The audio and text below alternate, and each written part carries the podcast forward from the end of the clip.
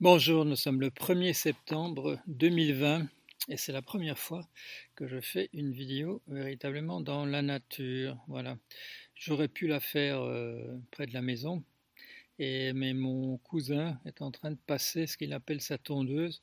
En fait, c'est un tracteur, euh, parce que quand je dis la maison, il faudrait appeler ça, on appelle ça autrement, on appelle ça une propriété. Voilà, ça fait une surface pareille. Euh, c'est une histoire que j'ai racontée à un, journaliste, un journaliste du Monde, euh, quelqu'un qui me, comment dire, qui m'interrogeait souvent sur mes, opinions politiques qui lui semblaient euh, euh, extrêmes, hum, exagérées et je lui ai raconté une, anecdote. Et alors il a dit Ah, il a compris, il a compris. Euh, il était convaincu que j'étais, je faisais partie de ces gens qui étaient de gauche euh, ou d'extrême gauche euh, par ressentiment. Et puis il a compris que non, c'était pas ça, que j'étais, je sais pas l'expression qu'il a utilisée, enfin ça voulait dire très, très, très à classe, voilà, très trace à classe. Et on, on s'identifie à des idées de gauche pour des, pour des raisons diverses. Dans mon cas, tiens, je vais un peu, je vais un peu expliquer ça. Euh, je suis né dans un milieu qui est un milieu, un milieu cossu, mais où étaient représentées des idées qui euh, allaient, je dirais, vraiment de, de l'extrême gauche à, l'extrême droite. Alors, euh, civilisé, comme on dit. Bon, il n'y avait pas de néo-nazis, il n'y avait pas de, de staliniens partisans du goulag, mais on avait le, voilà, l'éventail entre des idées euh, d'extrême gauche et, d'extrême droite, qui étaient euh, fort liées à la fortune d'ailleurs de, chacun des, de chacun des participants. Euh, pas par, justement, pas par ressentiment, mais par choix, choix, choix, de, choix de vie. Et donc, euh, ça m'a sans doute, euh, je dirais, modelé d'une certaine manière. J'ai grandi dans un milieu où, dès l'enfance, j'entendais des discussions quand même assez passionnées euh, sur les représentations du monde, sur ce qui était important dans la vie, des valeurs ou de l'argent et autour, autour de moi. Alors le problème quand on est dans la nature, bien entendu, c'est qu'il y, a des gens qui passent, et ça, je n'avais évidemment pas prévu. Alors, euh, je continue. Euh, donc voilà, oui, un, environnement, un environnement qui, vous conduit, euh, qui vous conduit à vous poser des questions dès, l'enfance, parce que vous entendez des, discussions passionnées et vous finissez par, prendre parti. ça peut même aller assez vite dans un, cas comme celui-là. voilà. Je voudrais ajouter quelque chose. Le, paysage est idyllique. Euh, nous sommes quatre. Je suis venu avec ma sœur. Euh, il y a ma cousine, ma cousine Germaine, et puis son, son mari. Et euh, nous sommes contents de nous revoir. Ce sont des gens que je vois euh, au mieux une fois par an, euh, sinon en moyenne, disons, euh, tous les deux ou les trois ans.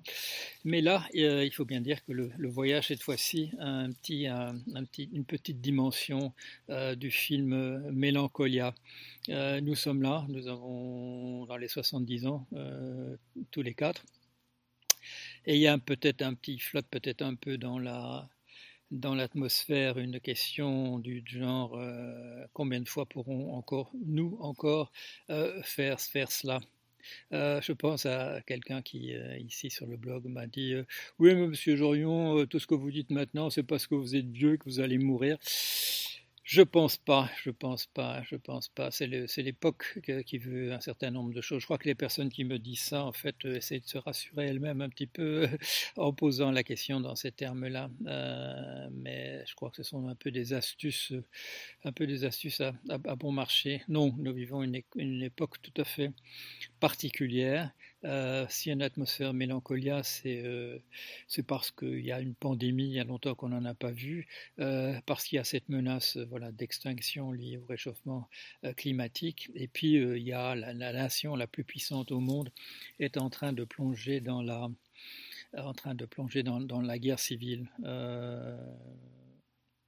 J'ai passé beaucoup de temps déjà à prévenir que ça allait se produire. Euh, ça se produit quand même.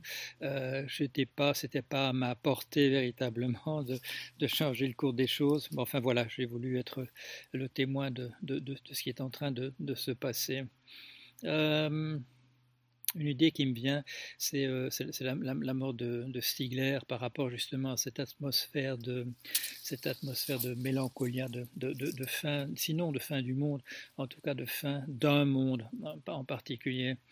J'ai eu la chance d'une certaine manière d'apprendre la, mort de Bernard avant de savoir que c'était un suicide, et pour cette raison-là, quand j'en ai parlé, comme c'était quelque chose que j'attendais, euh, je l'attendais pas avec impatience, mais je savais que ça allait se produire en raison de la, conversation que nous avions eue, euh, lui et moi, peu de temps auparavant et où euh, la, la, maladie avançait.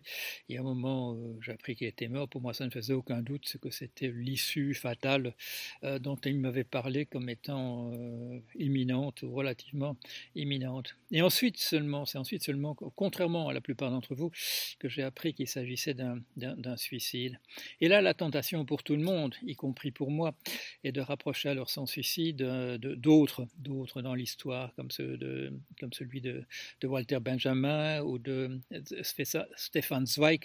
C'est-à-dire que dans, le cas de Benjamin, il y a aussi la, maladie, euh, mais il y a aussi, et comme dans le cas de, Zweig, où la question de la maladie ne se posait pas, je crois pas, en tout cas pas de manière euh, imminente, la question d'un d'un verdict, un verdict sur, sur, le monde, un verdict sur, le, euh, sur, sur, la vie, euh, un verdict sur ce que c'est d'avoir été être humain, et un, verdict, euh, je dirais, relativement pessimiste, une sorte, une manière de dire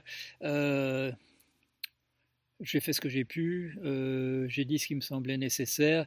Peut-être une dimension un petit peu de, vous savez, euh, il faut une religion au peuple, de, considération de type Machiavel, reprise ensuite par Napoléon, qu'il vaut peut-être mieux ne pas dire toute la vérité aux, gens parce que s'ils connaissaient la vérité telle qu'elle est, euh, ils en tireraient des conclusions sans doute désespérées ou, désespérantes. Et quel est le message que je veux transmettre? Je veux transmettre le message que, que ce n'est pas du tout mon, c'est pas du tout mon, point de vue.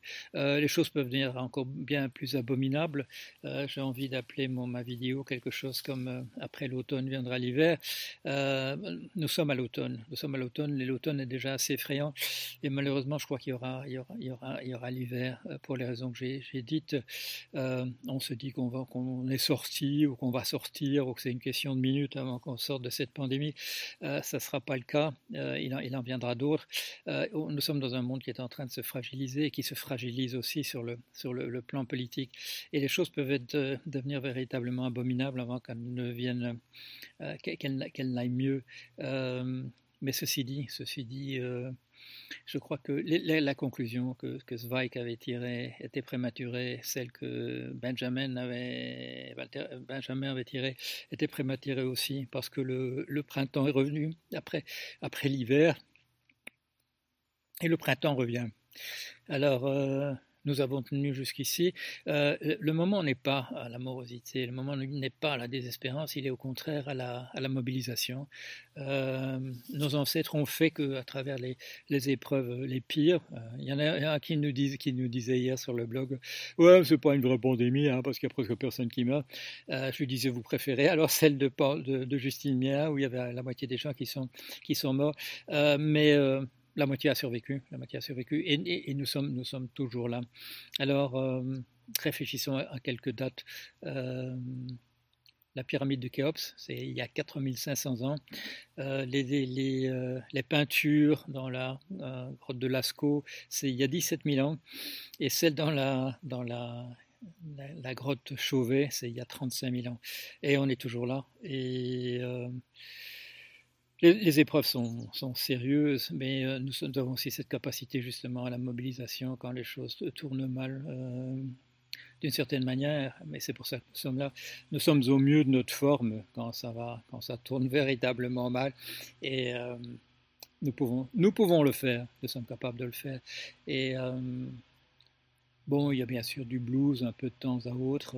Il y a des atmosphères de mélancolie de temps à autre, mais on est toujours là et on a les moyens, on est équipé.